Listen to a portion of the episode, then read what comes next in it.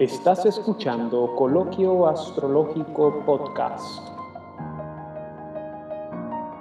El podcast astrológico número uno de habla hispana.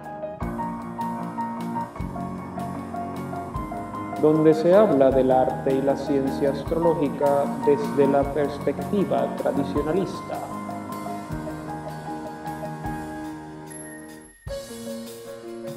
Hola, hola, aquí Fernando Raúl y bienvenidos nuevamente a otro episodio de Coloquio Astrológico Podcast. En este episodio número 22 vamos a estar escuchando a los nueve ponentes del próximo Code 2021. Y para aquellos que no sepan qué es el Code 2021, el Code 2021 es el primer congreso online de astrología tradicional. El primer congreso online que se celebra específicamente con contenido de astrología tradicional, principalmente para el mundo hispanoparlante. Y este congreso se va a celebrar el próximo 26, 27 y 28 de marzo de 2021. Es completamente gratis no requiere de suscripción alguna y ustedes pueden accesar al enlace de Zoom en redes sociales. Está en el evento de Facebook, pueden buscarlo ahí. También tenemos una página oficial en Instagram que se llama Code C-O-A-T con líneas entre cada letra.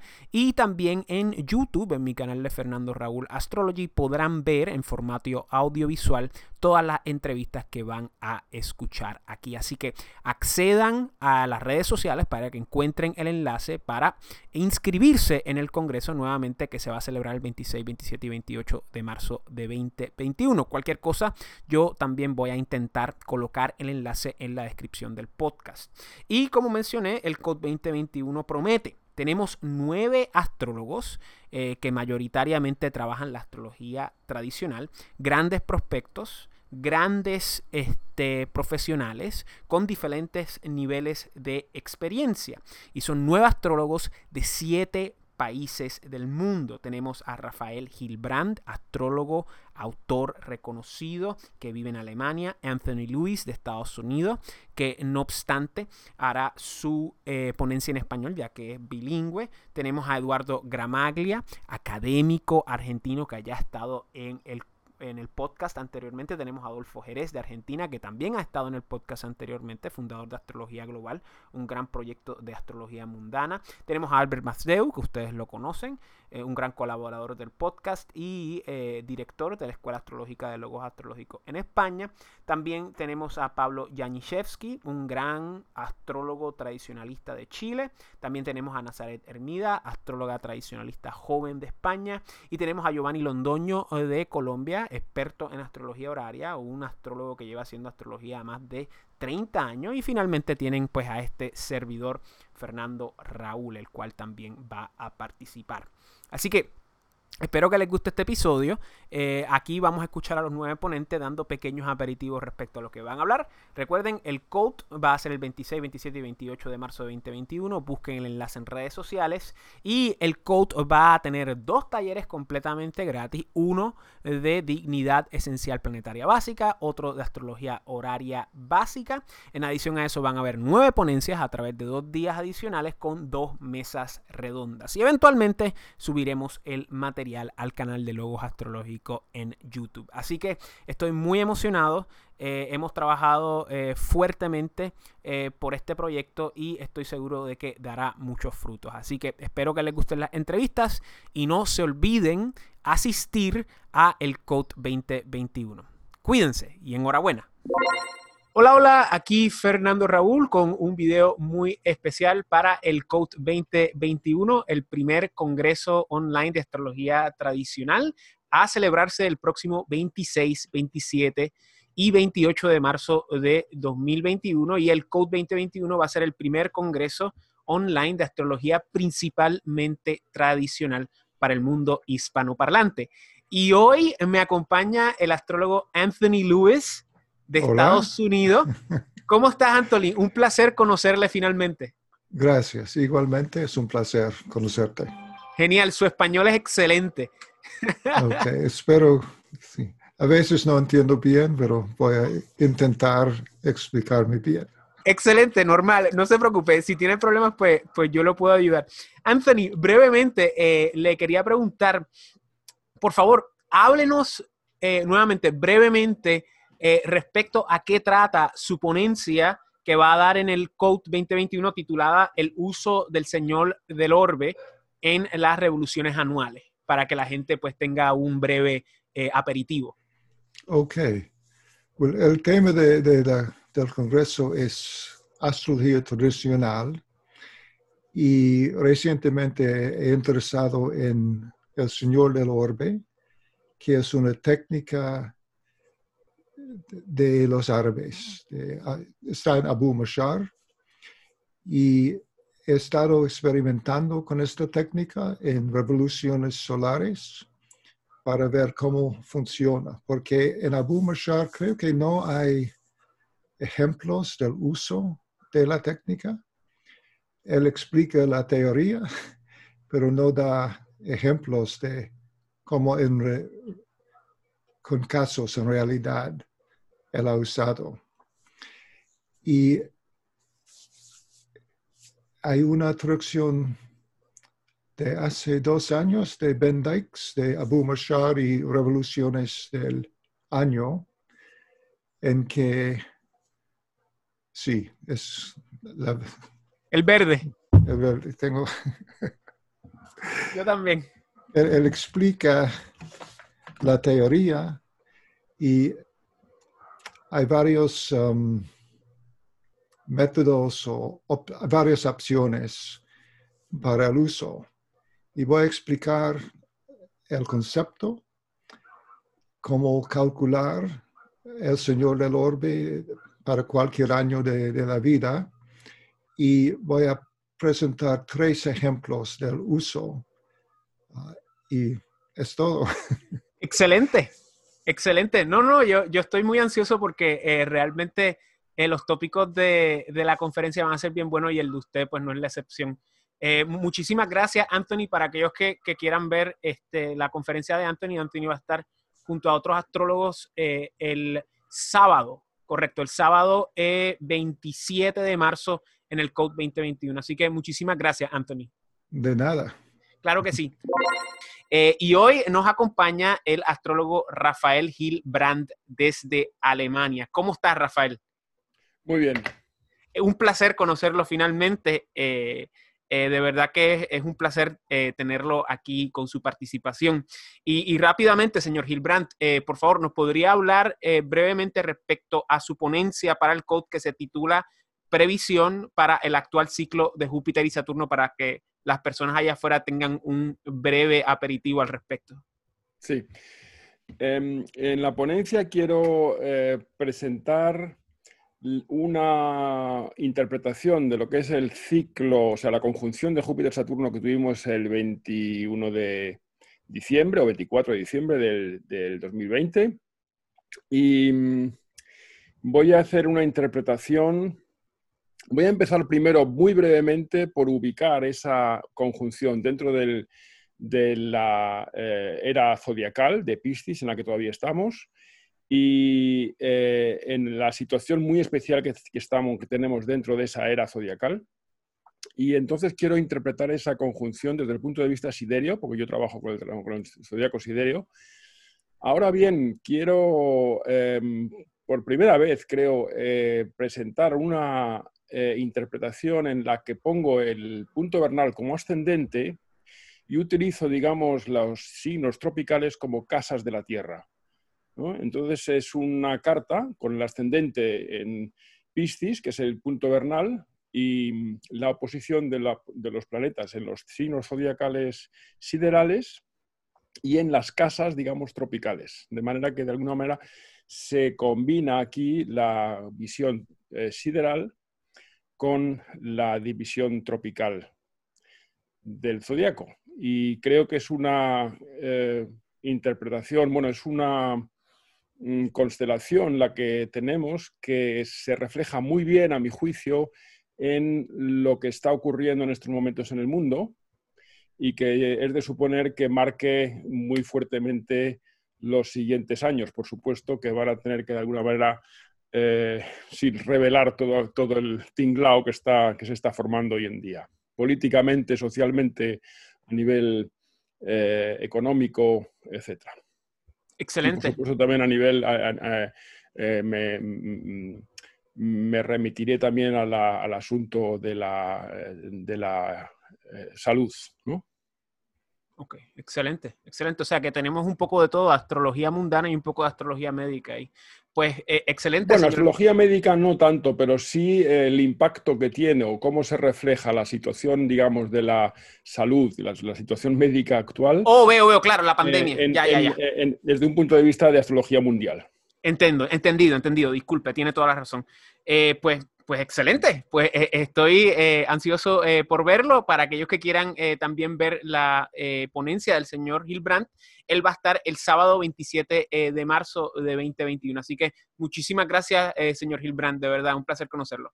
Un placer estar con vosotros en Code y espero que venga mucha gente a, ver la, ponencia y que tengáis mucho éxito con, con el Congreso en general.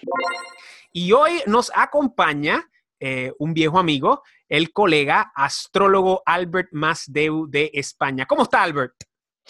Es genial recibido por ti y bueno, bien, aquí voy a hablar de mi, de mi ponencia, ¿no?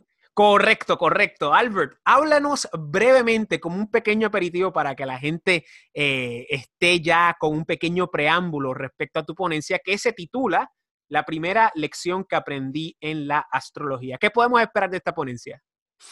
Bueno, lo que podemos esperar es eh, una revelación que fue la que me que fue la que me encauzó a través de este, de este mundo, que es el mundo de la astrología, cuando estaba estudiando epistemología, y que tiene que ver con eh, la sucesión de los elementos y eh, la doctrina de los lugares, la doctrina de los lugares de, de Aristóteles, ¿no?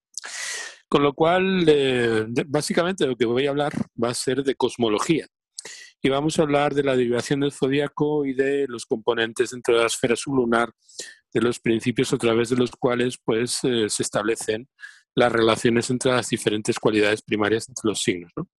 Entonces, es una, una, revelación hasta cierto punto a través de la lectura de, de Aristóteles, de la física sobre todo, y del tratado sobre la corrupción y la generación junto con los meteorológicos, que fue algo sobre lo que yo hablé hace mucho tiempo, de acuerdo, porque yo estudié en la Universidad Filosofía.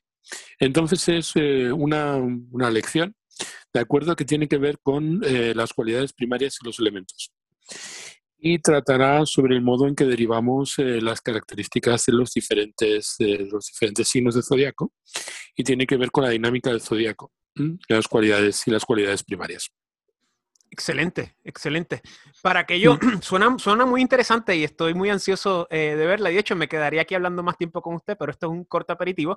Para aquellos que eh, estén interesados en eh, ver la ponencia de Albert, les recordamos que él va a estar en el COD 2021 el próximo sábado 27 de marzo, Dios mediante. Así que, Albert, muchísimas gracias por estar con nosotros y darnos este pequeño aperitivo. Muchas gracias a ti. ¿Mm?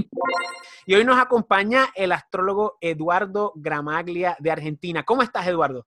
Hola, hola, Fernando. ¿Cómo andas? Muy bien, gracias. Un gusto estar aquí. Siempre un placer eh, interactuar con alguien como usted. Y Eduardo, aquí lo tenemos para que nos hable, por favor, brevemente de la ponencia que va a dar en el Congreso, que se titula El mundo mediterráneo y los antiguos sistemas de pronóstico. ¿De, qué trata su ponencia? Bueno, eh, quiero aclarar, ¿no es cierto?, que este, todavía está en proceso de maduración, ¿no Tengo claro, tengo claro perfectamente la estructura y tengo claro por lo menos qué quiero transmitir, ¿no? Que es un poco ah, lo que voy a tratar de explicar ahora, ¿no? Eh, un poco eh, también tiene que ver con el resultado de los últimos años, ¿no? Porque, bueno, en esta cuestión eh, de investigar un poco las raíces y la estructura y restaurar los antiguos sistemas, también uno va traduciendo nuevas cosas, va adquiriendo este, nuevas concepciones, va reafirmando algunas cosas, negando otras que antes afirmaba. Bueno, todo es un proceso en movimiento, ¿no es cierto? Y se me ocurrió justamente enfocarme en, los procesos de pronóstico, ¿no? Un poco también, eh, brevemente, quisiera eh, hablar sobre el sentido del pronóstico en un contexto tan especial como el siglo V a.C., cuando justamente especialmente cuando comienza a introducirse este concepto de astrología natal. Yo veo que el cambio de astrología natal, de astrología mundial, mundana o global, como quieran llamarle, a natal, también tiene que ver con el concepto de este, predicción, ¿no es cierto?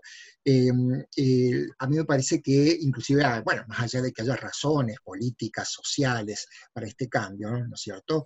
Eh, tiene unas incidencias muy importantes en los sistemas de pronóstico y yo veo que este, también inclusive a veces no se, se dejan de citar un poco a ciertos antecedentes, como los egipcios, los decanos o decanatos egipcios, ¿no? con esa función de marcar o designar la hora de la noche, de la elevación de ciertas estrellas, y el enfoque que tenían, ese foco en la rotación diurna. Para mí eso es crucial, porque eso también dio es más, algunos piensan que el sistema de casas deriva justamente de eso, ¿no?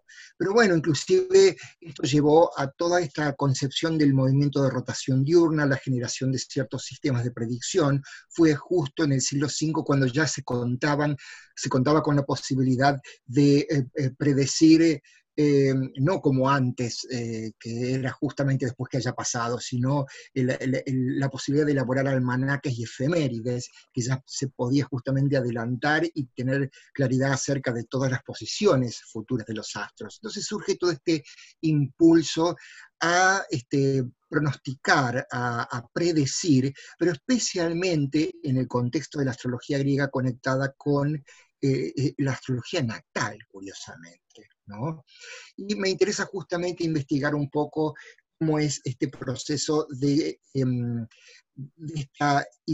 como enfoque en el, sistema de diurno de rotación que dio origen justamente a tratar de descubrir de cada signo cuáles son, cuáles son las ascensiones de cada signo y que lleve a, a, diversos y específicos sistemas de pronóstico. Y mi idea es enfocarme en dos sistemas, el más simple y el relativamente más complejo de todos, ¿no? Un poco para establecer esa oposición, ¿no? Había sistemas muy simples, muy deducibles a, ojo, visual, visuales, es decir, que uno puede perfectamente ver la carta y realizar una cierta predicción.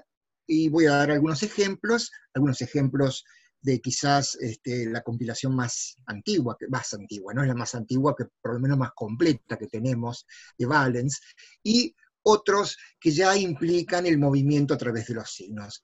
Entonces, bueno, este, tampoco quiero adelantar tanto, ¿no es cierto? Este, excelente. Eh, no, no, excelente. Pero, pero un, poco, eh, eh, un poco a ver cómo, en qué estado está este, el estado de cosas, ¿no? De, de mm, cómo podemos ahora, con, esta, con esto que sabemos hasta ahora, deducir, y bueno, por supuesto que en el medio hay un montón de otros sistemas, de divisiones del tiempo, de distribuciones y demás, ¿no es cierto?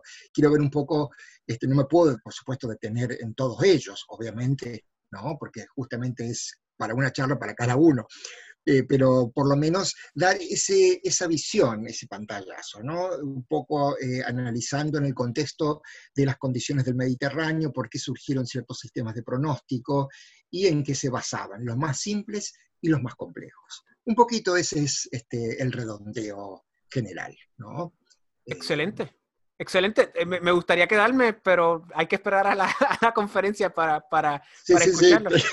Definitivo, definitivo. Eh, ajá, adelante, iba a decir algo antes de terminar, sí. No, no, no, no, no, no uno se ve tentado a decir un montón de cosas. Claro, claro, y yo también. pero este es el aperitivo, este es el aperitivo. Este es el aperitivo nada más. Todavía no para, ir cerrando, eh, muchísimas gracias, Eduardo. Para aquellos que quieran escuchar la ponencia de Eduardo, Eduardo va a estar con nosotros en el COAT el sábado 27 eh, de marzo. Pueden buscar eh, la hora, dependiendo de su área geográfica, en redes sociales. Así que muchísimas gracias, Eduardo, por estar aquí con nosotros este breve momento. Por favor, gracias. Gracias a ustedes. muy contento de estar aquí. Nos claro que estaremos viendo entonces en en el Congreso mismo.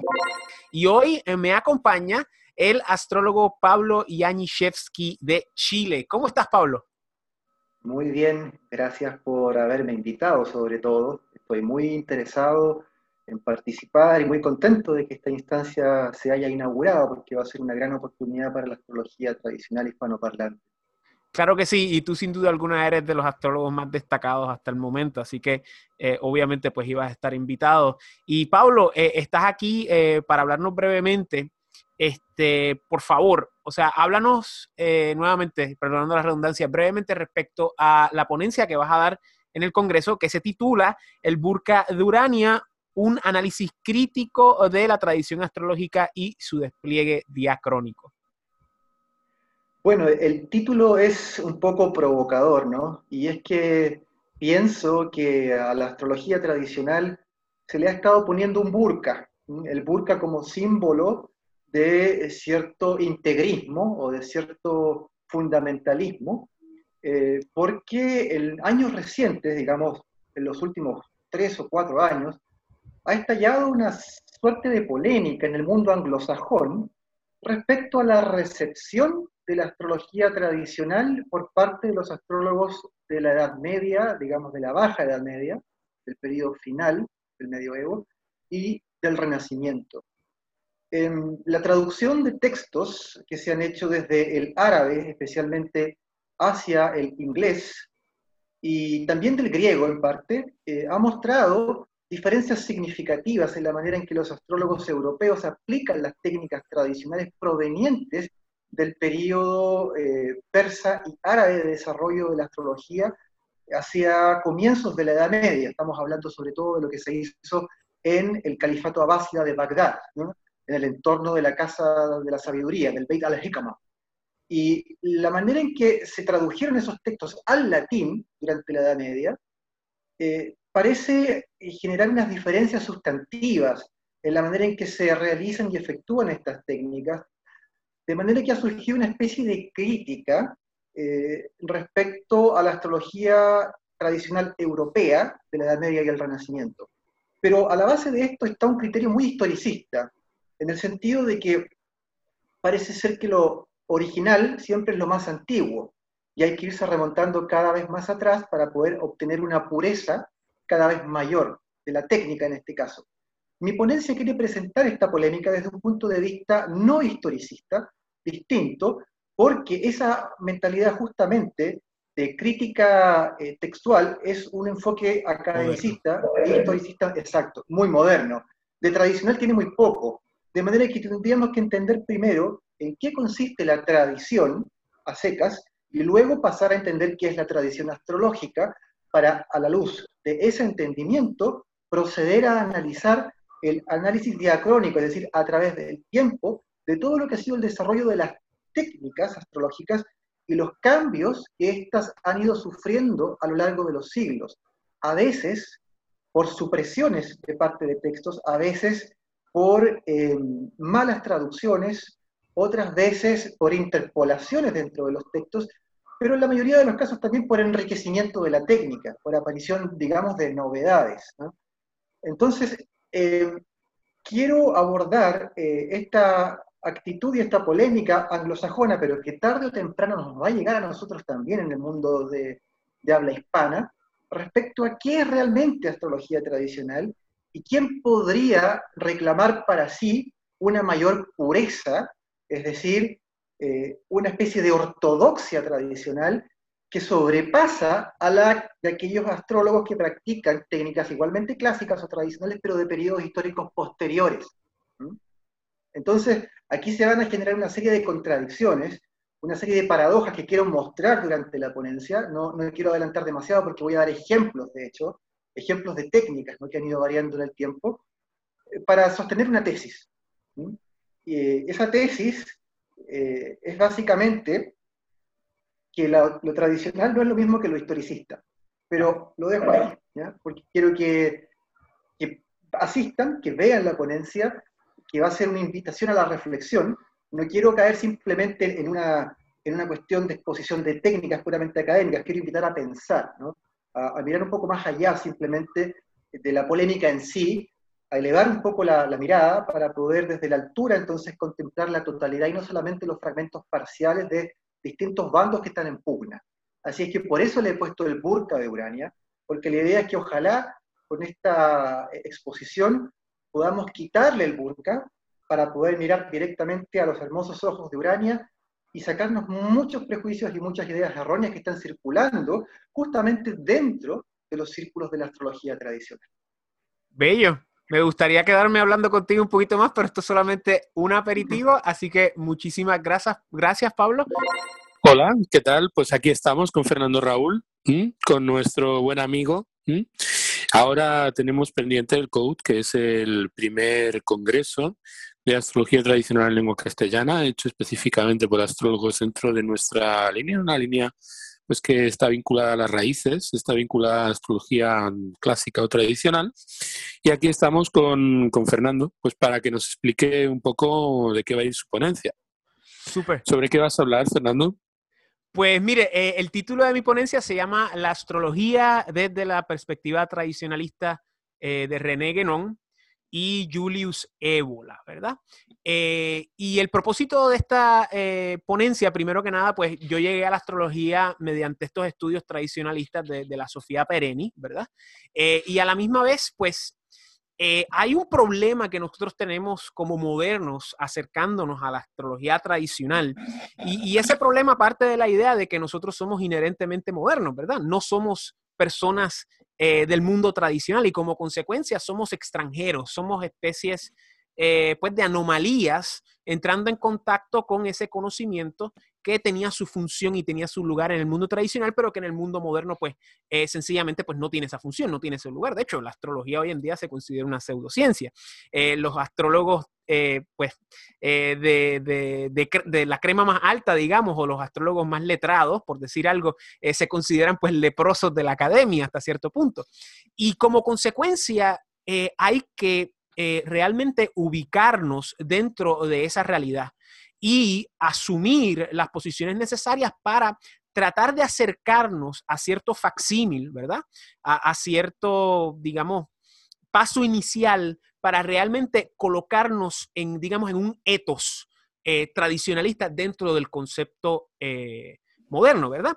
Y básicamente, pues, esto lo vemos en otras astrologías. Lo vemos eh, hoy en día, eh, en el 2021, o sea, en el siglo XXI, muy marcado en lo que es la astrología védica, que es el ethos del guru, el parampara, la idea de ubicarse dentro de ese sanatana dharma y de ejercer eh, lo que es la yotisha desde esa perspectiva, pues, digamos, tradicional, con todos sus pros y sus contras y con todas las cosas que se le pueda achacar o se le pueda quitar a eso, ¿verdad?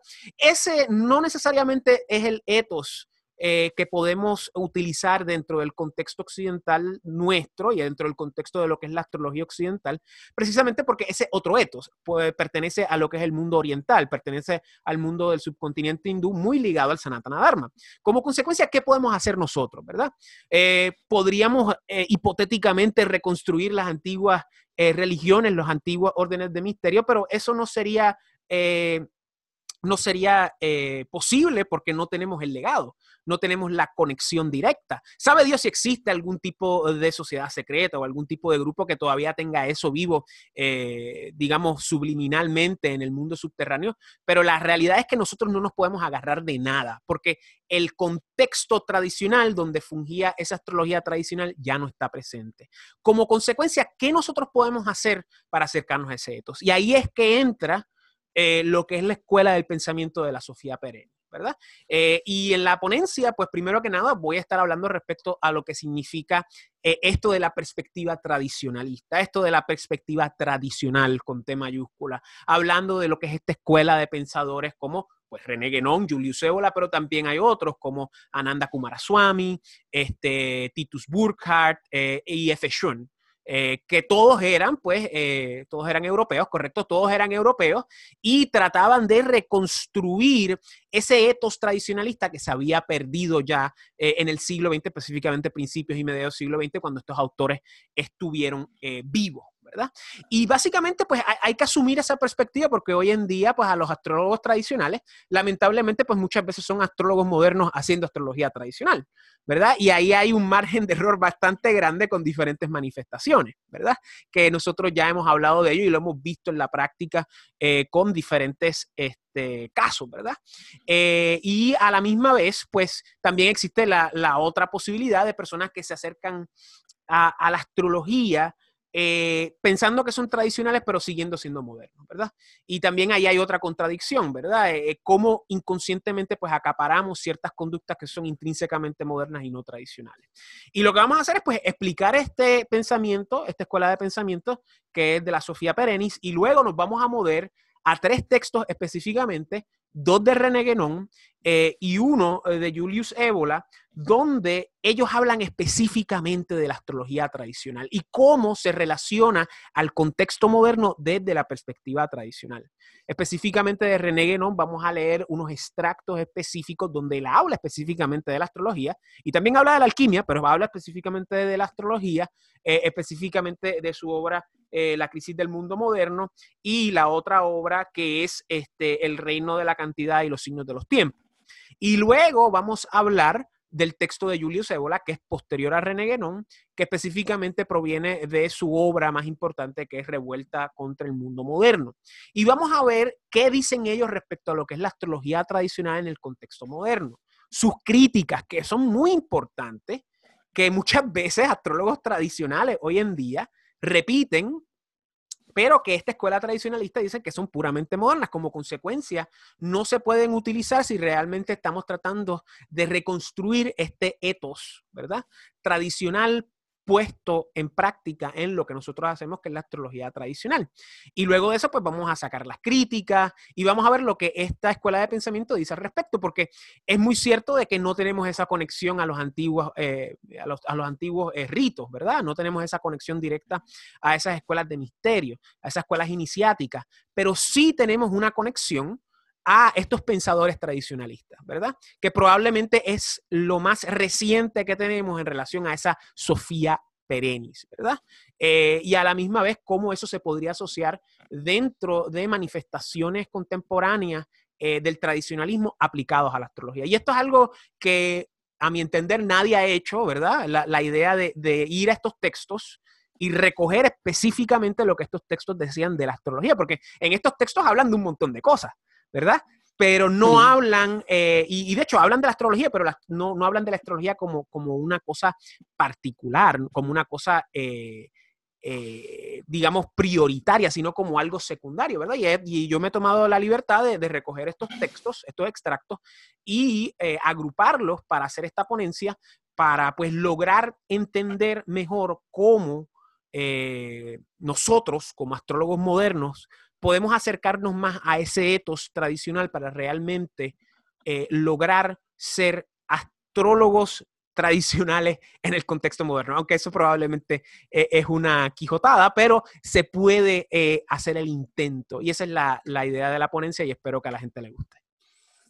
Genial. Pues em, personalmente estoy estaré encantado. Julius Ébola, eh, Fritjof Swan, supongo que es a quien te referías, porque yo no lo y, bueno, Ananda Kumaraswamy y otros, pues también han sido influencias importantes eh, a, lo largo, a lo largo de mi vida, sobre todo en las etapas de hace ya bastantes años, cuando terminé, cuando terminé la universidad. Y estoy, estaré encantado de escuchar, estaré encantado de escuchar tu, tu ponencia. Y en fin, pues estamos todos emplazados para eso, para el día 26, 27 y 28 de este mes de marzo y bueno, allí nos reuniremos, hablaremos todos juntos y escucharemos pues también lo que, lo que, lo que tienes que decir y todos en conjunto pues trataremos de reactivar nuestros, nuestros lazos, que yo creo que ya bastante activos están. Amén, amén, amén. Muchísimas gracias, Albert. Un placer, fue un placer, eh, Fernando. Y hoy nos acompaña la astróloga Nazaret Hermida de España. Nazaret, ¿cómo estás? Muy bien, gracias. Bueno tenerte aquí.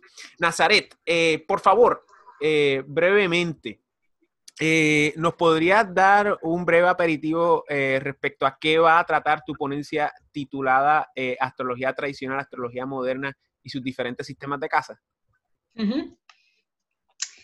Bien, pues la idea de la ponencia, la estructura sobre la que he basado la ponencia está relacionada con mi experiencia en, la astrología desde el 2009 que me dedico a ello profesionalmente y comencé a estudiar eh, astrología moderna porque es eh, lo que comúnmente se, encuentra cuando vas a aprender astrología eh, y pasados unos años, pues eh, unos siete, ocho años, pues comencé a, practicar astrología tradicional y de alguna manera comprendí lo que es el sistema astrológico, la técnica, comprendí realmente las bases profundas de lo que es el sistema astrológico.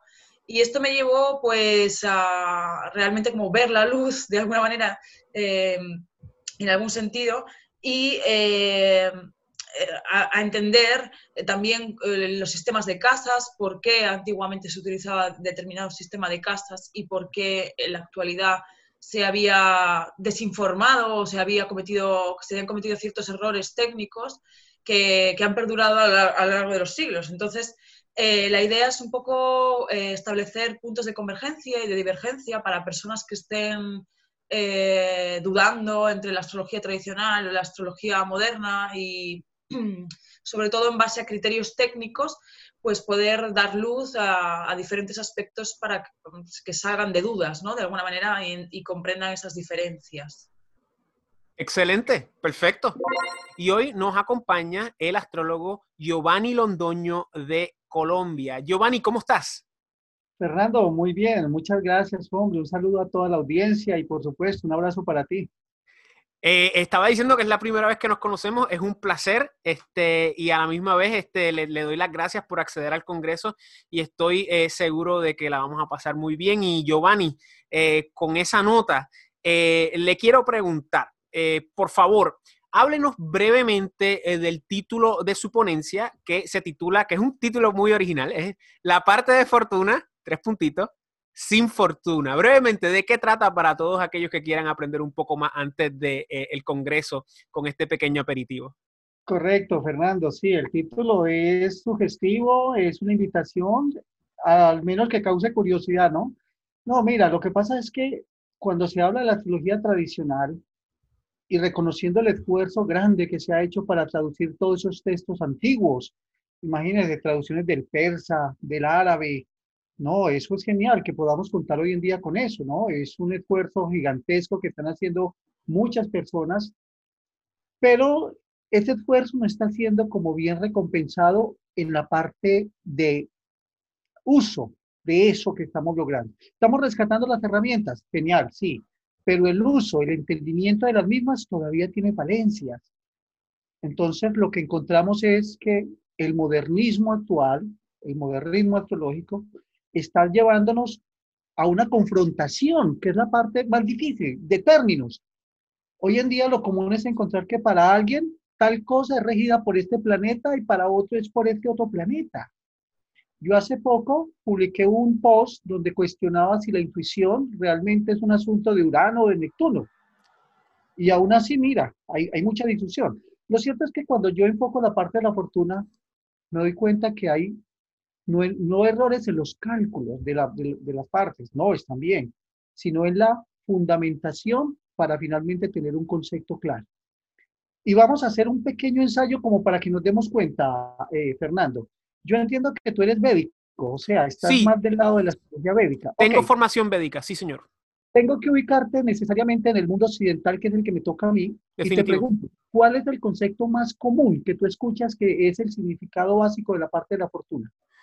Bueno, la parte de la fortuna es eh, básicamente un lote eh, que se compone de la longitud de la luna y del sol en relación al ascendente y tiene eh, diferentes cálculos dependiendo si es una carta de día o de noche, pero la, parte de fortuna en esencia, y usted me corría si estoy mal, resulta donde esté su posición, pues va a proyectar pues fortuna en relación a esa casa, a ese lugar, y también hay que ver el regente si lo está viendo y hay otras cosas y también el lote funciona para eh, periodos de tiempos como AFESI. De acuerdo, Fernando. Fernando, ok, dijiste algo que es muy concreto. La costumbre es que donde está la parte de la fortuna, nos damos por afortunados. Se llega a un acercamiento de que allí hay algo fortunato o afortunado o afortunati, como dicen eh, en otros lugares. Así que entonces, mira, qué fácil es caer allí. Y cuántas veces lo hemos enseñado, lo hemos usado desde esa condición, el parte de fortuna. Cuando descubramos, o mejor, descubramos no porque eso ya está ahí, cuando realmente nos conectemos con que eso que llamamos la parte de la fortuna es el origen de las siete partes fundamentales del crecimiento evolutivo, espiritual de un ser humano, creo que se nos va a acabar el argumento para decir, oiga, allí hay una fiesta. No, nada de eso. Entonces es corregir el concepto y mostrar algo más de la parte de la fortuna. Y lo más importante, mostrar ejemplos prácticos, tanto en astrología natal como en astrología horaria, en los que se queda claro el concepto de que la parte de la fortuna es algo más que fortuna y en algunos casos no es tan afortunado como decimos allí. En esencia, esa es mi conferencia, Fernando, del próximo 28 de marzo a las 11 horas de Colombia, serían 16 de Greenwich Meridian Time. Excelente, excelente, ya sabes su horario. Excelente, porque eso era lo que iba a decir ahora. Este, muchísimas gracias, Giovanni. Y hoy me acompaña el astrólogo Adolfo Jerez de Argentina. Adolfo, ¿cómo está? Hola, ¿cómo están? ¿Cómo están todos? Muy bien, Fernando. Muchas gracias por la entrevista y placer, honradísimo de ser invitado a este primer Congreso de Astrología Tradicional. Muchas gracias a todos los organizadores. Muchos éxitos además y a todos los colegas que van a participar. Por adelantado va a ser un éxito, seguramente. Eh, gracias a usted por acceder y siempre es un placer eh, eh, trabajar con usted porque usted también tiene su proyecto de astrología global que ha dado mucho a la comunidad pues, astrológica internacional y es un placer tenerlo aquí también. Y Adolfo, por favor, eh, háblenos brevemente eh, de la ponencia que usted va a estar dando en el Code que se titula Los diferentes mapas de Estados Unidos para todos aquellos eh, que quieran escuchar un pequeño aperitivo de lo que trae el próximo Code con usted. Bueno, voy a empezar contando a la gente que por ahí no sabe, el que ya sabe un poquito de astrología, astrología mundana, por ahí lo va a entender más rápido, pero el que no, que muchas veces hay que atraer también a esas personas y explicarle una cosa muy simple, es decir, no siempre tenemos las cartas de los países, ¿no? Es decir, es un problema porque hay países que han nacido en, muchos siglos atrás y se pierde, en muchas ciudades ni hablar, milenios. Entonces se pierde eh, a veces cuál es el origen de ese mapa.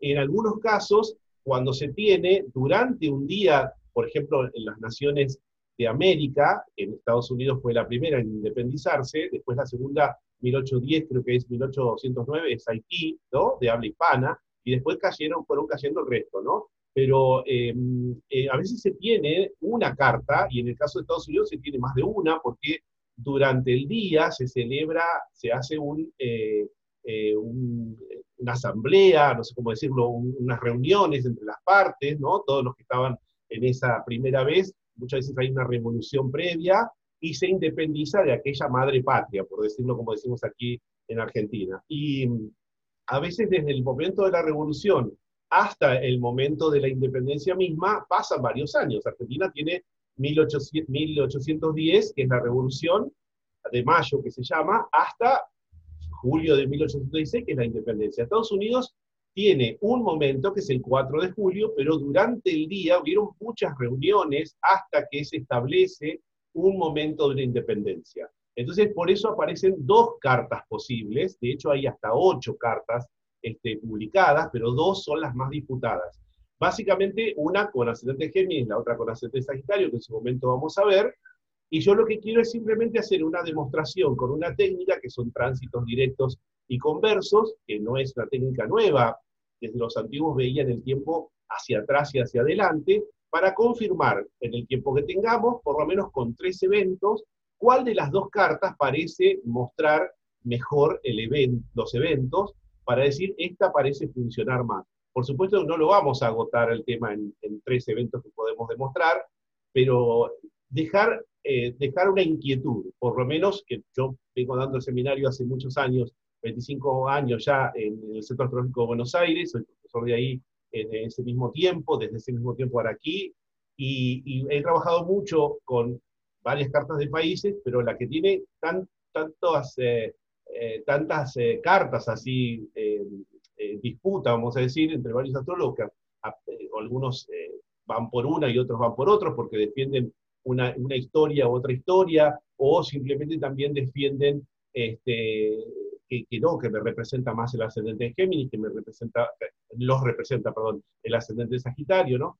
Entonces, eh, simplemente dejar como una, ¿cómo decir?, un camino de búsqueda, una herramienta para que incentivar a astrólogos a que este, puedan tener un, abordaje y decir, bueno, esta, esta carta funciona mejor, que también funciona en cartas natales, y así se hace, es uno de los métodos para rectificar. Pero básicamente va por ahí, ¿no? Sí. Excelente, excelente, este, Adolfo. Este, me gustaría seguir hablando con usted. Usted sabe que nosotros dos podemos quedarnos eh, hablando eh, varias horas. Los, como, los dos ascendentes de Sagitario. Ascendentes de Sagitario, exactamente. Pero nada, para aquellos que quieran eh, escuchar más acerca de Adolfo y su ponencia, recuerden que él va a estar en el COAT el domingo 28 de marzo de 2021. Así que muchísimas gracias, Adolfo, y te veo en el COAT entonces. Nos vemos, nos vemos ahí, Fernando. Muchas gracias. Gracias, los esperamos a todos. No se lo pierdan, que va a estar genial. Muchas promete, gracias. Promete, Gracias. Y, para y para que sepan, el code es completamente gratis, no requiere de suscripción alguna. Y Dios mediante, aquí abajo en la descripción del video eh, van a poder eh, encontrar el enlace al Congreso. Así que nos vemos allá. Chao, chao. Nos vemos, que esté muy bien. Adiós.